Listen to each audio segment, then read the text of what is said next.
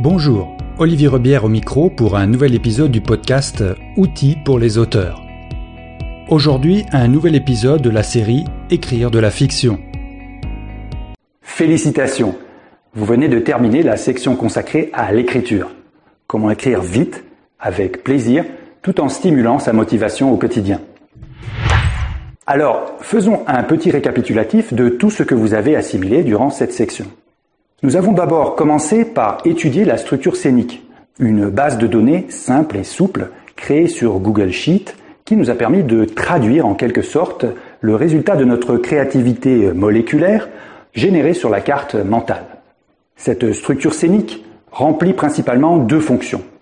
C'est une sorte de plan de vol qui reprend ligne par ligne la suite de vos scènes avec toutes les informations utiles pour savoir ce qu'il vous faut écrire. On y retrouve par exemple le numéro et le titre de la scène, ou le personnage actif, la description de la scène, son lieu, etc. On sait aussi si la scène est active ou réactive ou pas du tout. Elle peut être complètement narrative. Ensuite, la structure scénique est aussi un journal de bord, car on peut y consigner les progrès d'écriture quotidiens. On peut utiliser cette base de données pour écrire tous les détails concernant les lieux et les objets. Sur le même modèle, vous pourrez créer aussi d'autres onglets. Nous avons ensuite défini les objectifs SMART, un acronyme emprunté au management de projet pour définir des objectifs spécifiques, mesurables, acceptables, réalistes et temporellement définis. Si vous vous rappelez bien, je vous ai présenté le stimulateur graphique, un ensemble de courbes et d'histogrammes qui vous aidera à comprendre votre progression et surtout améliorer votre puissance d'écriture. À mon avis, le stimulateur graphique vous aidera à vous améliorer et à rester motivé. Vous apprendrez beaucoup sur vous-même avec ces petits dessins. Nous avons vu aussi comment réduire ses objectifs de façon réaliste en cas de scénario catastrophe, que ce soit en termes de mots à écrire ou de délais à respecter. Pour bien écrire de la fiction, il faut être honnête avec soi-même connaître ses forces et ses faiblesses pour vraiment prendre du plaisir. Le plaisir d'écrire était aussi l'objet d'une autre leçon de cette section. Il ne faut pas avoir peur de se conditionner pour bien écrire, un peu comme un athlète qui se concentre et se met en condition avant une épreuve importante. Car écrire, c'est une aventure qui dure des semaines, voire des mois. Je vous ai donné quelques trucs et astuces pour modifier votre environnement de travail sur Google Docs. Je pense en fait que c'est important d'avoir un décor qui vous plaise. Un sous-main, une couleur ou une texture de papier, même virtuelle.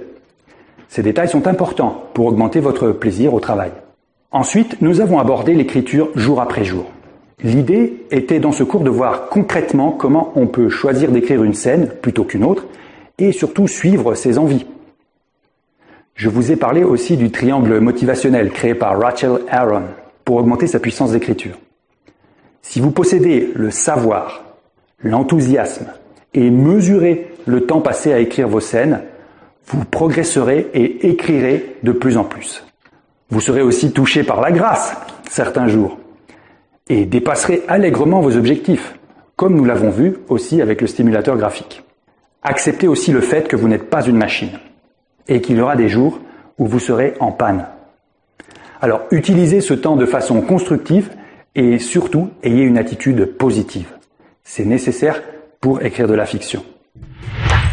Enfin, nous avons parlé du travail collaboratif, la formule magique en quelque sorte pour encore multiplier les résultats de vos efforts dans l'écriture de fiction. Grâce aux outils que je vous ai présentés, l'excellente application en ligne MindMap, Google Sheet et Google Docs, vous pourrez demander à des amis, à d'autres auteurs ou à un coach littéraire comme moi de vous aider à dépasser certaines difficultés et à vous améliorer. Alors s'il vous plaît, arrêtez de penser que vous êtes seul à écrire vissé sur votre chaise. Vous pouvez collaborer avec d'autres auteurs comme vous, et là, ce n'est plus de la science-fiction. Alors voilà pour cet épisode de podcast. Si vous voulez en écouter d'autres, rendez-vous sur olivierrebière.com. Merci et à bientôt.